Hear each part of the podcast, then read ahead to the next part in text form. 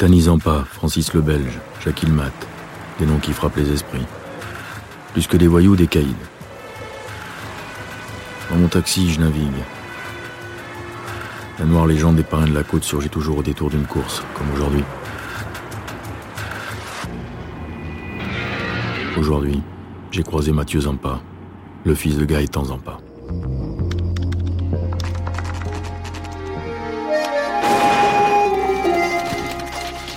Vous écoutez Les Parrains de la Côte, épisode 5.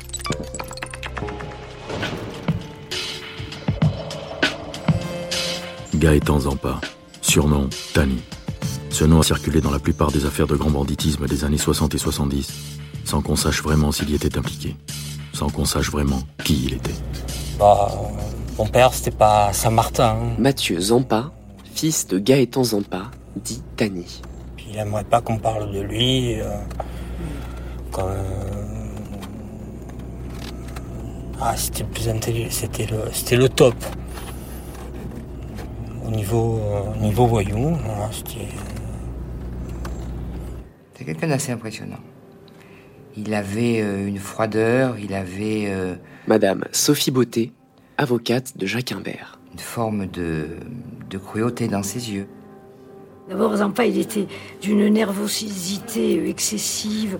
Euh, Quand il s'énervait, il bé- bé- bégayait. euh, Pauline Cherki, ancienne journaliste à Libération et à l'AFP. Il restait pas en place. Un matin, il vient me réveiller. Mathieu Zampa, Et puis d'un seul coup, je l'entends crier. Puis il s'était précipité euh, par la fenêtre, on habitait au premier. Un contractuel de, de l'époque qui tous les jours euh, mettait une contravention sur sa, sur sa voiture. Je me suis penché par la fenêtre, j'ai retrouvé mon père en pyjama, euh, euh, en train de, de dire ses quatre euh, vérités au contractuel. c'est. et quand vous le voyez, euh, vous êtes étonné de penser que cet homme-là a réussi à, à faire, à construire cette espèce de petit empire euh, de boîte de nuit qu'il a réussi à monter. Bernard Palanque, ancien juge d'instruction et assesseur au procès Zampa. Vous vous dites, oui, vraiment, il paye pas de mine, voilà ce qu'on peut dire. Mais c'est un homme impitoyable. Un homme impitoyable. De mon point de vue, c'était un gros voyou Pauline Cherki, qui avait beaucoup de qualités pour ce milieu-là. C'est qu'il avait un courage physique extraordinaire, qu'il avait une équipe importante, hein, qu'il avait un lieutenant qui était, qui s'appelait Gérard Vigier, qui était d'une intelligence remarquable, mais c'était un gros voyou. Mon père allait au bout. Bon, au bout, euh, même, euh, il disait, moi je ne suis en guerre que pour la connerie euh, de mes amis. C'est la vérité. C'était pas son truc, le règlement de compte. Avant Tani Zampa, il y a eu le père de Tani Zampa, Mathieu Zampa. C'est son père, son père qui avait monté Mathieu Zampa, qui avait monté des, des affaires au Sénégal, Lucien Aimé Blanc, ancien commissaire de police. qui était re- re- respecté dans le milieu marseillais. Mathieu, il- c'est un faux calme. Un faux calme. Je sais qu'à 70 ans, euh, quelqu'un l'a bousculé euh, dans un bar. Je sais qu'il a massacré à coups de canne. Fondu le crâne. Voilà.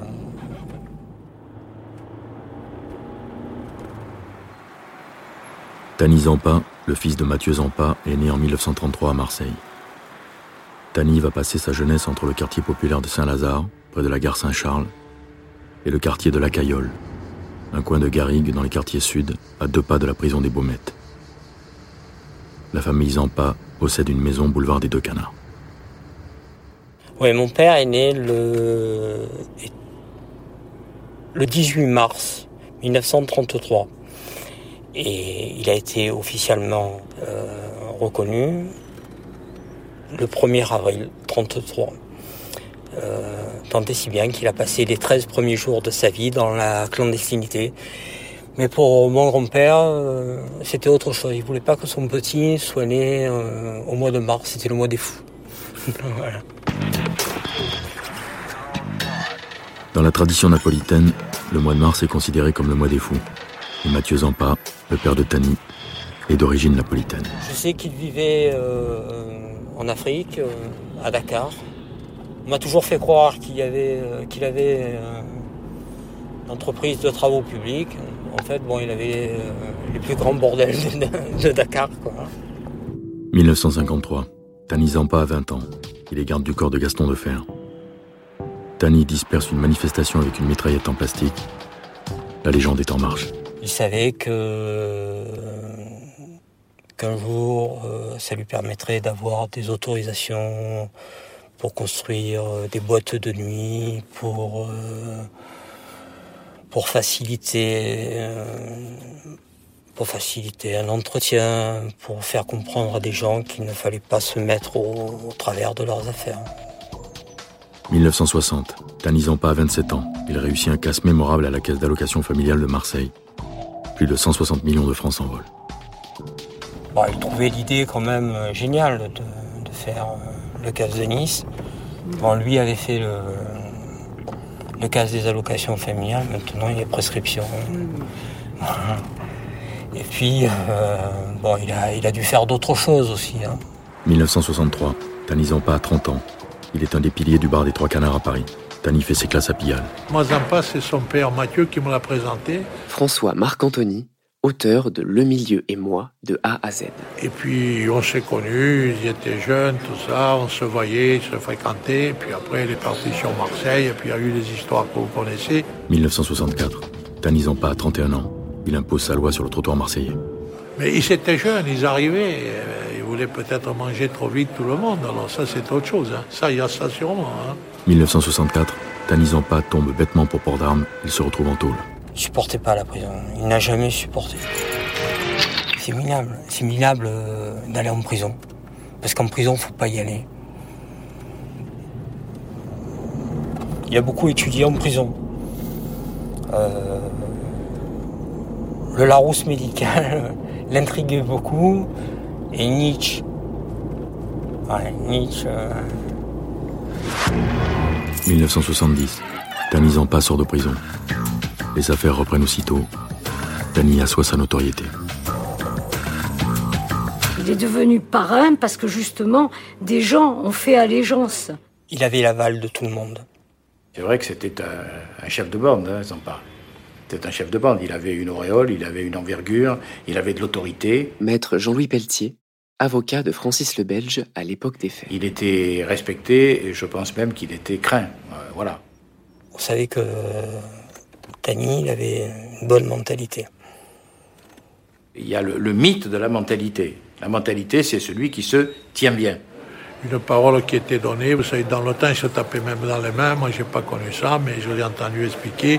Mais quelqu'un qui donnait sa parole, ça avait une valeur. François Marc-Anthony, Il y avait une histoire arrangée, on allait voir quelqu'un qui avait du poids, qui pouvait arranger, discuter avec les différents qu'il y avait pour éviter en arriver justement à qu'il y ait des règlements de compte. Il y a des gens qui ont de la mentalité, il y en a qui passent pour ne pas en avoir. Et lorsqu'on n'en a pas, ça risque de coûter cher. Mathieu Zampa, le père de Tani, meurt en 1972. Il est enterré en grande pompe.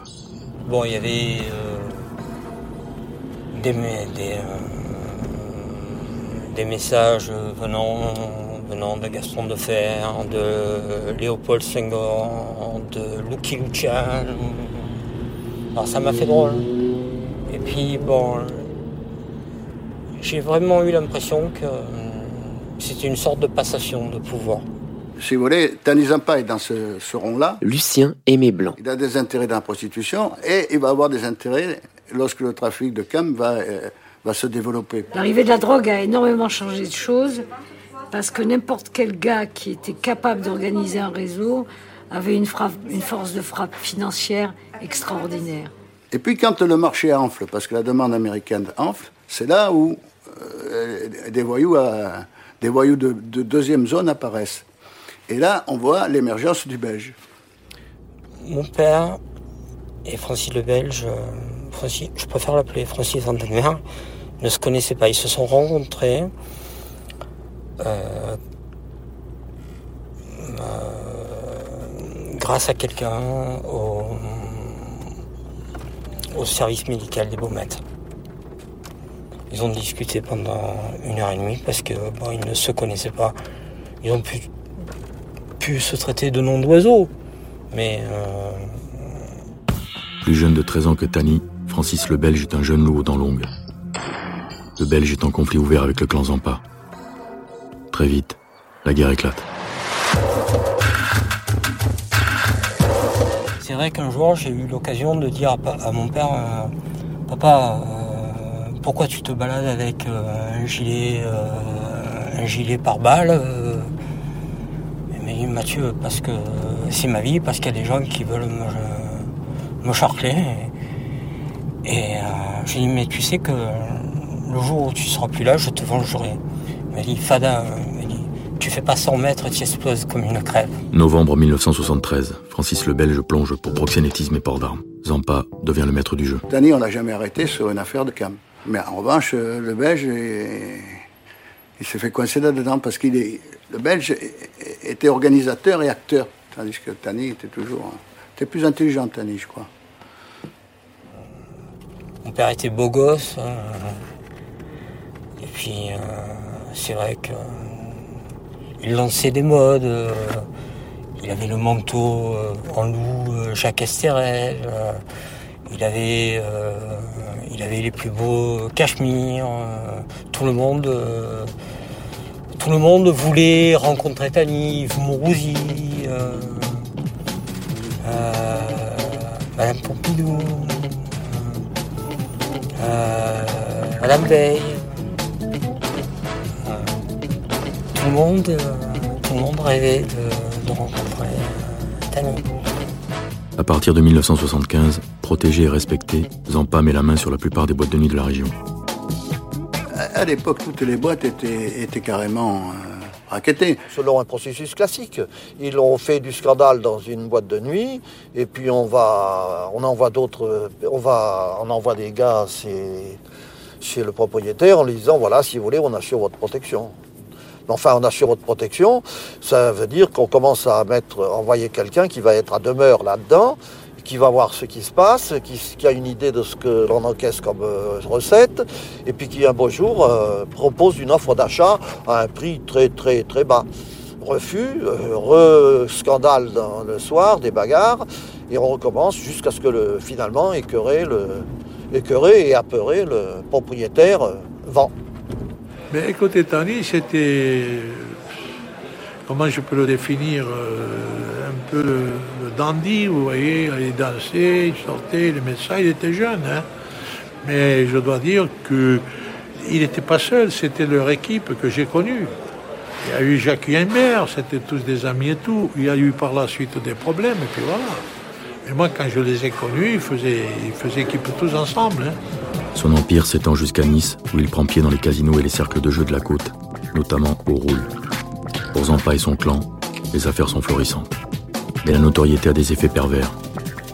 On voit la patte de Zampa partout, dans toutes les affaires criminelles. La presse euh, est au bon sens du terme, elle exploite les renseignements qu'elle peut glaner les personnalités se sont dégagées d'elles-mêmes, les gens euh, ont, surnagé par rapport à d'autres, parfois même ils ont survécu, et puis alors après il y a la légende qui s'empare d'eux, euh, bon c'est vrai, c'est faux, euh, ça c'est autre chose. on montait des mecs dans la presse, on savait qu'il allait y avoir une répercussion. Je ne cache pas d'ailleurs que quand la ville il fait son bouquin sur Tanis Zampa, vous savez, le juge Michel, ça lui a fait un tour considérable. Quand vous, vous lisez le livre d'Alain Laville, vous êtes persuadé que c'est Gaëtan Sampa qui est l'instigateur euh, du, meurtre du juge Michel. Alors que bon. Euh, Le bouquin de la ville, il regorge de confidences de flics. Euh, d'ailleurs, j'en prends une partie pour moi. Il n'y a pas de problème. À l'époque, j'étais à Lille, il venait me voir à Lille je lui mettais la tête comme ça. Bon, évidemment, lui sort le bouquin qui fait pas mal de bruit. Le juge Michel avait été assassiné. Et. Euh, les magistrats suivent la presse aussi, sont sensibles à la presse. La presse euh, prend le, courant en marche. Et après, elle le transcende, elle le diminue, c'est autre chose. Mais c'est la personnalité des gens en cause qui a fait qu'ils sont sortis du lot et qu'on s'est intéressé à eux et on parle d'eux. Voilà. Toujours, c'était le diable qui, qui ressortait de la boîte. C'était du pas par-ci, du pas par-là. C'était, c'était infernal la vie. Infernal. C'est vrai que bon, c'est vrai qu'il a certainement tué des gens. Il a certainement tué des gens, mais euh, ni Goldman, euh, ni Guérini, ni Michel. Je pense que s'il a tué des gens, c'était pas des innocents.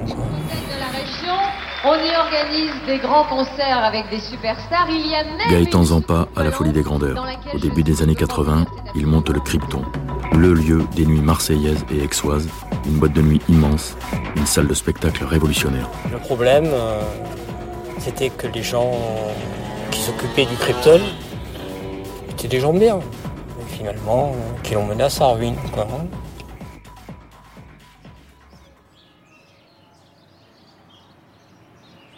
Une guerre violente décime l'entourage de Tani. Gilbert O'Haraud est assassiné le 6 octobre 83. Gilbert O'Haraud, un truand longtemps associé à Zampa, la gloire montante des nuits marseillaises. Chez O'Haraud, la police retrouve des documents comptables accablants. Comme Al Capone, Zampa va tomber pour malversation financière. Un mandat d'arrêt international est lancé contre Tani Zampa en octobre 83. Le 27 novembre 1983, après trois semaines de filature et de planques, les flics arrêtent Tani. Je crois que c'est là. C'était pas celle-là quand même, ça a dû construire depuis. Hein, Jacques Thibault, ancien commandant de police. Je me rappelle, on avait mis les bagnoles, euh, bagnoles tout giro, giro en marche, pimpon. C'était peut-être un peu plus loin de la rue, de la route. Bonjour madame. Excusez-moi, je vais vous poser une question. C'est il y a longtemps que vous habitez le secteur, là De mémoire. Je suis ancien policier et dans le temps, on a arrêté Zampa ici. Et j'arrive plus à me souvenir que c'est une de ces baraques-là. Ah non, c'est derrière. L'autre, l'autre allée à côté Oui, c'était un bonhomme euh, très poli. Oui, très gentil. Jamais on se serait douté que. Non, jamais un mot. Simple, des gens simples. Ouais, gentil avec les gosses et tout, ouais. quand il est sorti, est sorti, il me semblait qu'il y avait plus de recul entre la, façade de la maison. Puisqu'il est arrivé jusqu'en bord, bord du chemin, on l'a mis à terre, euh, les deux de toute façon, hein, pour pouvoir lui mettre les menottes. C'est ici. J'ai pas de larmes à l'œil, mais enfin, euh, ça rajeunit pas, ça fait 23 ans. On a planqué des jours et des jours. Et un matin, on a vu deux mecs en survette qu'on a identifiés formellement comme étant Gaëtan Zampa, alors je veux dire que euh, le cœur, euh, le cœur, l'estomac, tout, parce que c'était quand même, c'était une figure du milieu. Et c'est anecdotique, mais enfin, euh, Zampa est venu vers moi et je lui ai passé les menottes, on l'a mis à terre et je lui ai dit Tani, bouge pas. Il me dit Monsieur, on m'appelle pas Tani, on me dit Monsieur Zampa. Il n'a pas trop compris pourquoi Gaston de Fer, au moment de son arrestation, avait dit que c'était une volonté politique et morale, surtout morale, d'éliminer Gaëtan Zampa. Je l'ai connu pendant 5 à 6 mois en détention. Il était obsessionnel, obsessionnel sur sa femme. Et euh, il ne parlait avec moi que d'elle et des moyens et des possibilités pour qu'elle puisse recouvrer la liberté. C'est-à-dire que sa propre liberté ne l'intéressait pas. Son procès ne l'intéressait pas. Il n'y avait qu'une chose qui l'obsédait, c'était que sa femme soit libérée. Il ne supportait pas que sa femme, qui n'était pas une femme du milieu, soit en prison. Il est devenu fou. Je l'ai revu euh, lors de son procès où je défendais sa femme et son meilleur, et son meilleur ami, qui était Gérard Vigier, et où je n'avais pas voulu ni pu continuer à le défendre parce qu'on n'était plus sur la même ligne. Et j'ai vu un homme, euh, c'était plus le même. C'était plus le même. Et je lui ai dit euh, bonjour monsieur en passant. Il me dit ah, il me dit vous n'allez pas m'appeler monsieur, non? J'avais l'impression que c'était un pauvre type qui était en train de se faire broyer par le système judiciaire. J'ai été étonné de, de, son comportement à l'audience. euh, il, il, était rempli d'une rage intérieure qui l'a amené, par exemple, un jour euh, à se taper la tête euh, contre les murs dans sa cellule ou dans le camion, dans le camion cellulaire, comme s'il voulait vraiment se casser la tête. À quelques reprises dans le parloir, euh, je l'ai vu parfois les yeux un peu injectés de sang, un peu, un peu ahuri. Je me suis étonné un peu de son comportement et je me suis aperçu qu'il souffrait de migraines effroyables. Et il m'expliquait que lorsqu'il était euh, à l'extérieur, il s'entourait la tête de chiffon avec des glaçons et parfois il se la tapait sur, euh, sur un mur tellement les douleurs euh, le faisaient souffrir et, et, seuls les glaçons et, et, la tête tenue arrivaient à le... Oui, oui, oui. Il comprenait pas ce qui lui arrivait. Ça, c'est l'image que je garderai de Zampa. Un type complètement énervé, à la limite, on lui posait une question, il savait pas répondre. Euh, il était complètement perdu. Quoi.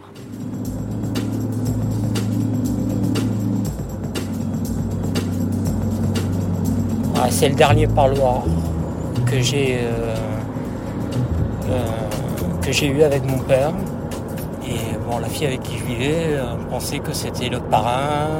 Elle lui avait d'ailleurs écrit je ne sais pas comment vous appelez, euh, Monsieur Zampa, cher parrain.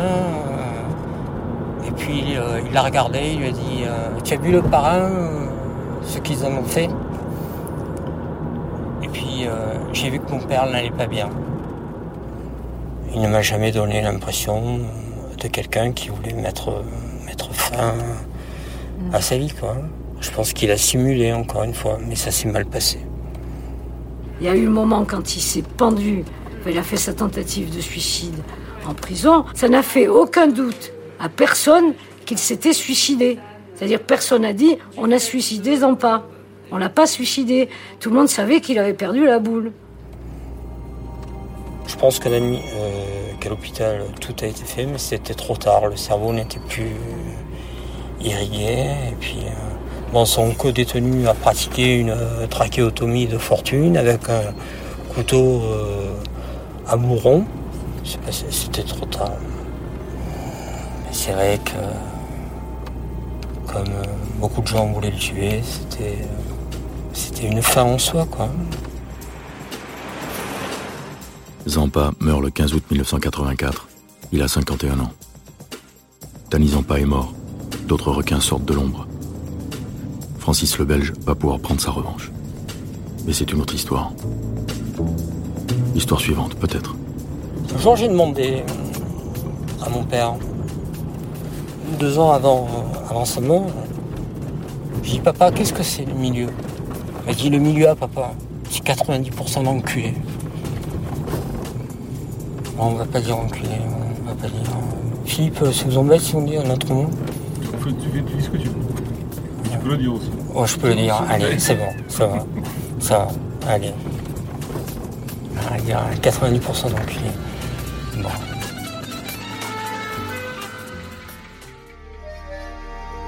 Vous venez d'écouter un épisode des Parrains de la Côte. Si vous avez aimé ce podcast, vous pouvez vous abonner sur Amazon Music ou sur votre plateforme de podcast préférée et suivre Initial Studio sur les réseaux sociaux. Les Parrains de la Côte est un podcast coproduit par Initial Studio et Comic Strip Productions, adapté de la série documentaire audiovisuelle Les Parrains de la Côte, produite par Comic Strip Productions, écrite et réalisée par Thierry Aguila, avec la voix d'Olivier Marchal. Production exécutive, Initial Studio. Production éditoriale, Sarah Koskiewicz, assistée de Louise Nguyen. Montage, Camille Legras.